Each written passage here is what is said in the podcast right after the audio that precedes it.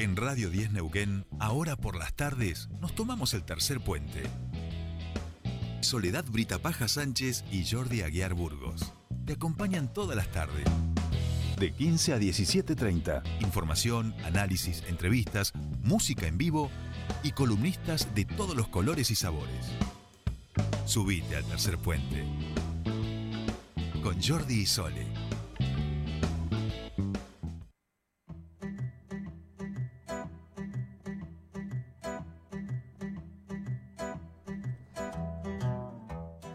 Seguimos aquí en Tercer Puente y por supuesto estamos en comunicación con nuestro gurú de la comunicación y los derechos, el señor Pascual Cariquio que sigue este, recorriendo a pie con su mochila el país para que tengamos las audiencias garantizados nuestros derechos. Pascual Cariquio, ¿cómo le va? Bienvenido a su espacio. ¿Cómo anda Jordi? ¿Cómo Bien. va? Acá estamos con la Sole. ¿La Sol también? Sí, Sí, sí. ¿Cómo va? Muy bien. Sol, de hecho, está desde que corresponde. Yo sé que llegó un poquito más tarde. Vamos turnando en el, en el Eh, del programa, Eh, parece. eh, este se nos complicó, se nos complicó. Pero aquí estamos, todos de, de cuerpo presente, Pascual, eh, para charlar un poco de comunicación y derechos. Tengo un dilema, a ver si me ayudas a resolverlo, que no sé qué hacer. Eh, Sole, Sole todavía no lo sabe, no se lo he contado el dilema porque Ajá. no ha escuchado el audio eh, que tenemos acá del que se supone que es un periodista, el señor Cuneo, que estuvo hablando un poco, comentando sobre los pueblos originarios, eh, particularmente del pueblo mapuche estuvo hablando. Vos sabés del audio que te estoy hablando, Pascual. ¿Vale la pena Sí. pasarlo? Vos decís que con eso levantaremos... Mira, justo justo leía hoy una nota que escribió Graciana Peñafort ayer sobre discursos de odio Sí, y lo decía, bueno, qué hacer, qué no hacer, ¿no? Un poco este dilema. claro. Y decía, bueno, que lo que estaba claro es que uno, ten- si uno pasa ese discurso, ese, un fragmento de eso, debería aclarar que se trata de un discurso de odio, digamos, que no, y no pasarlo de una manera que pueda hacer, eh, promover ese tipo de discurso, digamos, ¿no? Así que yo creo que no estaría mal que pase un segundo de eso y después hablamos si quiere. Bien, lo que vamos a pasar... Perfecto, sí, sí, está todo fríamente calculado. Entonces, con- me, me encantó, Pascual. Eh, lo que van ustedes a escuchar ahora es un discurso de odio. disfrazado de pueblo ancestral de la poronga, pueblo ancestral de la pija son ustedes. Hijos de remil puta, armas automáticas, dinero, financiación, entrenamiento. Hay que hacerlos mierda. Hasta el último. El que no se rinde se muere. Fiscales hijos de puta, vendepatria, traidores, soretes, jueces de mierda. Y gobierno de zurdos hijos de puta, troscos de mierda, subversivos. Asesorando y amparando la subversión terrorista de estos hijos de puta. Mientras exista un argentino bien parido, esta mugre va a terminar regando el suelo de la Patagonia. Y vendrán dentro de 200 años, si queda alguno, a reclamar los huesos de estos hijos de puta. El que toque un centímetro de Bien, yo creo que ya con esto tenemos sí, sí, con una, eso sí, es- hay una- hay- cinco Una muestra clara. hay una dosis Sí, sí, suficiente. te- te- Sole, Sole no da- me sabía da, y se asustó. eh, sí, y me, me, me genera como hasta angustia, como me pone absolutamente no, mal, no, chicos. por eso yo O sea, de verdad es lo digo. absolutamente violento. Es absolutamente violento, pero por eso digo, le pregunté a Pascual, ¿vale la pena? ¿No vale la pena pasarlo? Lo, lo, Hay, lo que- hay que charlamos. dejar claro, me parece a mí, justo, mire, justo leí esta nota de casualidad, eh, creo que hay que dejar claro que eh, ese tipo de discurso no está imparado por la libertad de expresión, porque si no, eh, bueno, parecería que se puede decir cualquier cosa, digamos, ¿no? Ahí va. Tiene consecuencias y tiene consecuencias posteriores, que lo que no hay es, uno no puede censurarlo, pero sí puede haber eh, consecuencias posteriores eh, por eso que se dice, digamos, ¿no?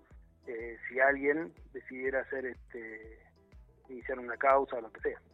Claro, o sea, en este caso pueden, eh, digo, algún LOF, alguna comunidad, la propia Confederación Mapuche, sentirse agraviados eh, y hacer la denuncia. Pero nosotros también, esto que decía Sole, digo, ¿no? Uno como usuario, como audiencia, eh, eh, al ver esto en un medio de comunicación y sentirse violentado, ¿no? Porque esa es la Sí, sensación. no, no, ojo, no lo hacen en un medio de comunicación. Nosotros tenemos varias denuncias con Sí. Puño y ahora estamos ahí eh, analizando porque es un canal eh, de streaming Sí. Eh, entonces, bueno, ahí estamos construyendo un poco, Ah, ah, ah, ah. eh, porque la ley en eso dice que todo aquel canal que tenga eh, una programación es considerado un canal. Eh, digamos, y no aclara si, si es por streaming, por ahí o por dónde, entonces, bueno, eh, ese está dentro de un canal que tiene una programación, pero que es vía, vía web. Bien, entonces ahí ellos en ese sentido también me imagino saben que juegan en ese borde de la legalidad y que por eso tampoco tienen ningún prurito, ¿no? Y aparte, no sé, yo calculo que debe ser que piensa que eso le da como más repercusión, más rating o algo por el estilo, ¿no? No, Y rating, yo le- no lo entiendo. claro. Y no, no lo entiendo, digamos. No, rating le da, o sea, nos llega a nosotros y nosotros lo hemos pasado aquí en el programa, pero tampoco sé ese rating para qué sirve, digamos, ¿no? O sea, digo que esa es la otra cuestión. Pero bueno, eh, te hemos traído al barro de entrada, vos venías de un encuentro hermoso de comunicación y ruralidad en Salta, donde este, se está hablando justamente de, de esta necesidad, ¿no? De, de que los pueblos indígenas eh, estén también sus voces en los medios de, de comunicación. Sí, nosotros sacamos algunas notas en estos días. Tenemos el, de paso, los invito a leer la revista Sí. Plaza, Ajá. que es la revista de la Defensoría, que está, está vía web. Se puede leer eh, algunas notas también sobre esto, ¿no? Eh, una vieja discusión sobre, creo que tiene dos, dos miradas. Por un lado, la, la propia comunicación de los pueblos originarios, ¿no? Y sus propios medios, que es lo que nosotros trabajamos en el encuentro este y lo que también trabajamos cuando estuvimos en Neuquén, que es cómo construir voces propias. Y ahí está, eh, alguna vez hemos tenido una polémica con, con Jorge Lanata por quién iba a ser, quién, no me acuerdo cómo había hecho así la frase exacta, pero quién carajo iba a escuchar la, la radio de los Wichis, ¿no? Claro. eh, cuando se discutía la ley de servicio de comunicación audiovisual y yo lo que decía es que básicamente en un principio la tienen que escuchar los wichis este o sea no no precisamente tener la propia voz para hablar hacia afuera pero también para hablar a, a las propias comunidades Eh, y por otro lado está la, el qué pasa con los medios eh, tradicionales los, los grandes medios que en los últimos tiempos vienen trabajando una campaña de estigmatización en muchos casos sobre eh, comunidades, más específicamente con, con la comunidad mapuche, eh, y bueno, cómo reaccionar eh, frente a eso, qué se puede hacer frente a eso, ¿no? Que lo hemos charlado con, con las comunidades también, eh, porque bueno, eh, hay ahí un- toda una discusión sobre qué, sobre qué hacer. Eh, ¿Qué pasa cuando se estigmatiza? Eso está bien definido por convenciones que Argentina ha adherido, digamos, ¿no?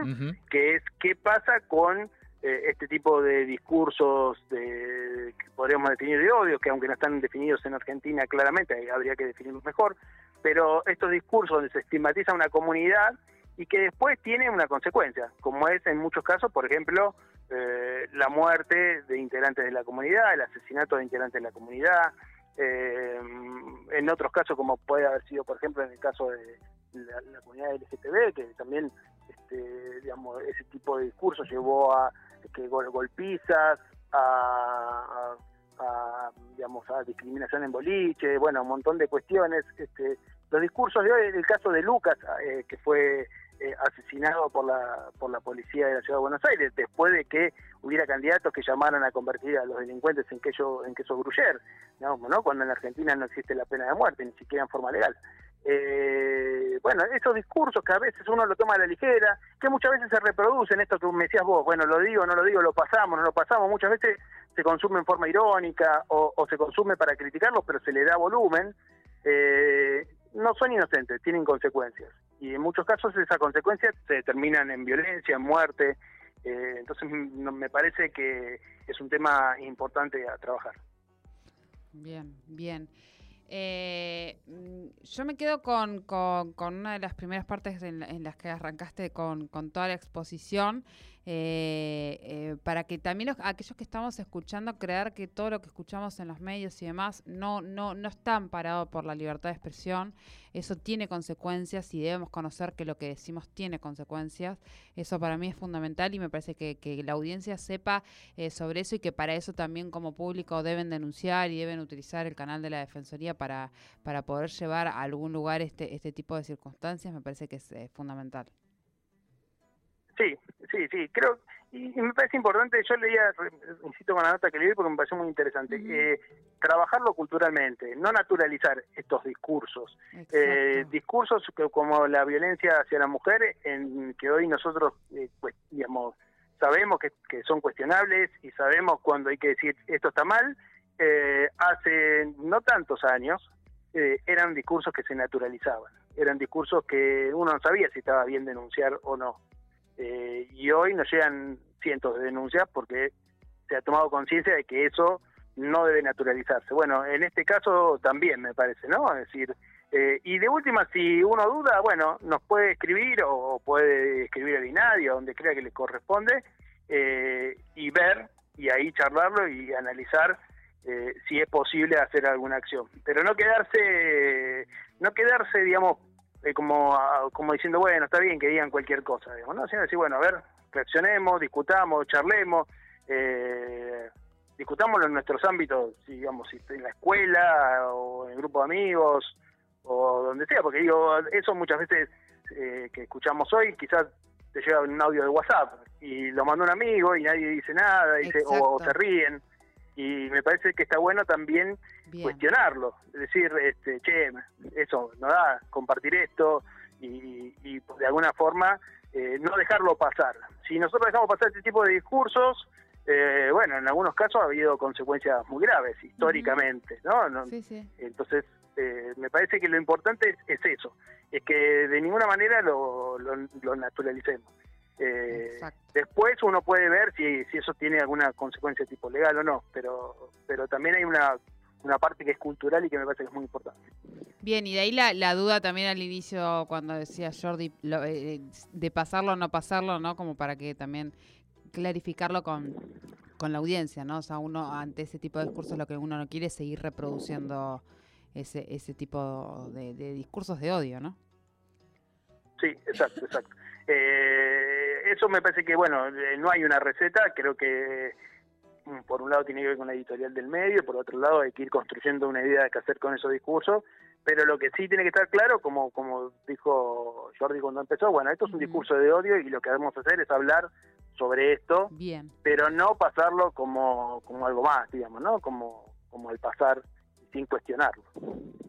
Bien. Perfecto, Pascual. Clarísimo. Eh, bueno, ojalá. Quiero decirle, quiero decirle para que no quede así que eh, en Salta y en y bueno y en Neuquén también cuando estuvimos también me encontré con un montón de comunidades eh, de distintos pueblos que están haciendo un trabajo muy interesante que la pandemia de alguna manera hizo que tuvieron muchos problemas, sobre todo en la sustentabilidad, sobre todo son radios comunitarias que son muy importantes, pero que sin embargo están volviendo o se están poniendo de nuevo a, trabajar para reconstruir eso. Y hay un trabajo muy interesante también para lograr, para intentar llevar Internet a comunidades de menos de 5.000 habitantes, que eh, también es algo que me parece que es muy importante para ver también que se están haciendo cosas y, que hay un montón de, de esos pueblos que están trabajando para mejorar la calidad de vida de, cada una de las localidades donde están. Bien, me parece perfecto. Por supuesto, Pascual, eh, que no nos...